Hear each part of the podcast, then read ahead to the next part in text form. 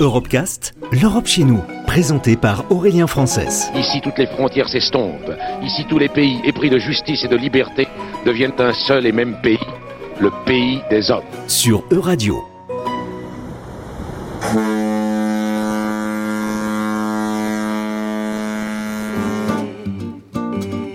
90% des échanges mondiaux de marchandises circulent aujourd'hui en mer, un transport qui pollue énormément l'espace maritime européen. Pour décarboner ces mouvements de marchandises, la société bretonne Tout transporte le fret à la voile. Nantes, Lorient, Bordeaux, Cornouailles-Anglaise, Madère, Portugal, Mexique et depuis peu Colombie, Tout fait du cabotage local et européen pour transporter du café, du chocolat ou encore du vin. Tout ça sur de vieux gréments pour le moment. Guillaume Legrand est le fondateur de Tout en toute humilité, mais aussi dans un certain sens du réalisme et de la volonté de porter euh, une option alternative qui permette de, également de regarder l'avenir, le 21e siècle, de façon un peu plus sereine, admettons, euh, en termes de décorrélation du pétrole et des énergies fossiles. Les vieux gréments ne sont pas évidemment euh, la, la solution technologique de l'avenir.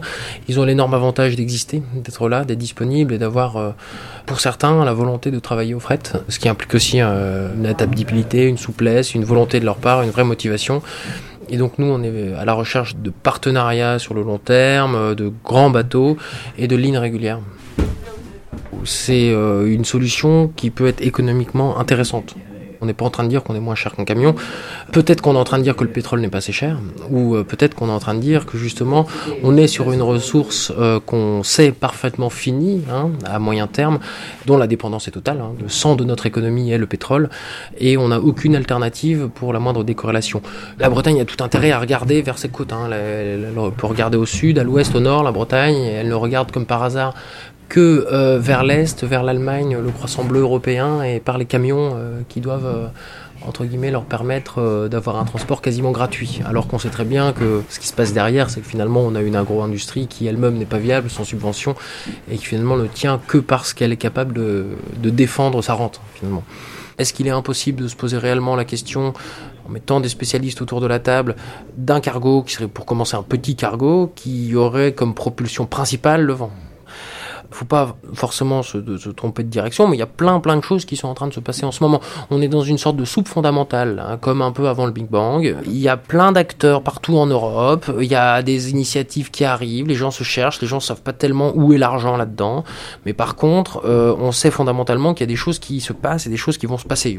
Je, ne dis pas que dans trois ans, 15% euh, du transport maritime mondial euh, sera fait à la voile ou avec des technologies alternatives. Il y en a d'autres. Hein. Il y a les Flettner, il y a les rotors, il y a même éventuellement pour l'énergie à bord, euh, bah, les éoliennes, le solaire, etc., euh, qui toutes sont sobres en énergie. Euh, je dis que par exemple, l'objectif de 1% du trafic maritime mondial à l'horizon 2050, admettons, toujours dans le même cadre de l'humilité, du réalisme, etc., est pas inenvisageable dans le, dans le cadre d'une flotte de cargo à voile de petite taille, 150 mètres pour commencer, avec des lignes donc en grand cabotage européen, certainement avec des soutiens, on va dire, institutionnels, par rapport à l'engorgement des routes, etc., parce que là, on serait bien face à la route et avec des lignes transatlantiques sur des produits de luxe euh, tels que les produits des Antilles euh, qu'on a toujours amenés et qui nous sont extrêmement précieux, tels que du sucre, du chocolat, du café. Il est important de garder à l'esprit euh, le, ce bateau du futur. comprendre qu'on est dans un contexte qui est paradoxalement assez favorable à ce genre d'initiative. La crise appelant quand même des, réponses. Hein. La crise étant principalement une question, pas forcément un un cul-de-sac ou une fin ou une chute, c'est peut-être finalement une nécessité de rebond euh, ou une nouvelle option devant nous. Et euh, je pense que c'est aussi finalement inconsciemment dans une majorité de personnes de tous âges, la réflexion sur le long terme ou sur le très long terme d'un monde qui globalement est à la fois énergétiquement, j'allais dire humainement, pas forcément cohérent, on marche sur la tête, essayons de faire des choses qui vont dans le bon sens et qui en plus sont en prise avec la réalité économique des choses. Retrouvez l'intégralité des Europecast sur euradio.fr.